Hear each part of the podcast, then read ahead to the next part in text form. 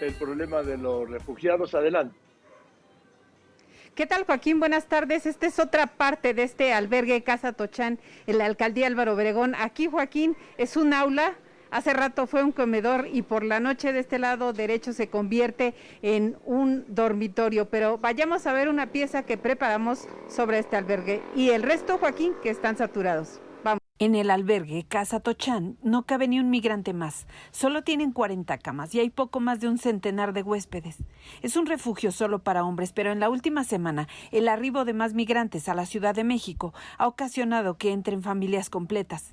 El trabajo de las organizaciones civiles para apoyar a los migrantes es en solitario, con la ocasional caridad de vecinos. Las autoridades no han sido sensibles para escuchar a la sociedad civil, que somos los que estamos haciéndoles el trabajo, de escuchar que ya no es posible recibir a más personas en estos espacios tan pequeños. A la hora de la comida solo llegan 90 raciones que envía el gobierno capitalino y dos garrafones de agua. Como ayuda del gobierno de la ciudad, lo único que tenemos son 90 raciones de comida que nos dan para el mediodía y se desentienden de todo lo demás, con dos garrafones de agua insuficientes para 90 personas. Casa Tochán ha tenido que improvisar dormitorios, poniendo colchonetas a ras de suelo bajo las literas y en la parte alta del inmueble, donde en el día es un aula y comedor, pero prácticamente está a la intemperie. Eh, ahorita es una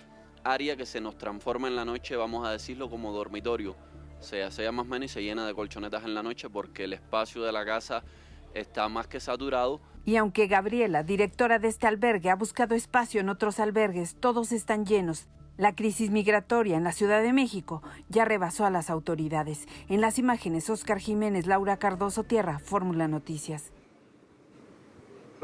Ahí está Joaquín, esa es la, Así es, Joaquín. Y las raciones que vimos hace un rato son pequeñísimas, apenas un puño de arroz y un puño de atún como a la mexicana, un bolillo y un agua. Eso es todo lo que comen los migrantes aquí. Es una sola comida al día, el resto la tienen que buscar por fuera. Y ahí está el llamado, Joaquín, de las organizaciones sociales que los están atendiendo a los gobiernos federal y local.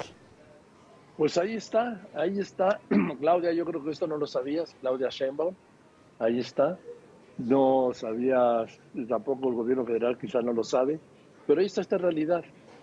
Una comida al día. Eso no es vivir, eso no es respetar sus derechos humanos, ahí no es solidaridad, hay desdén, olvido y egoísmo.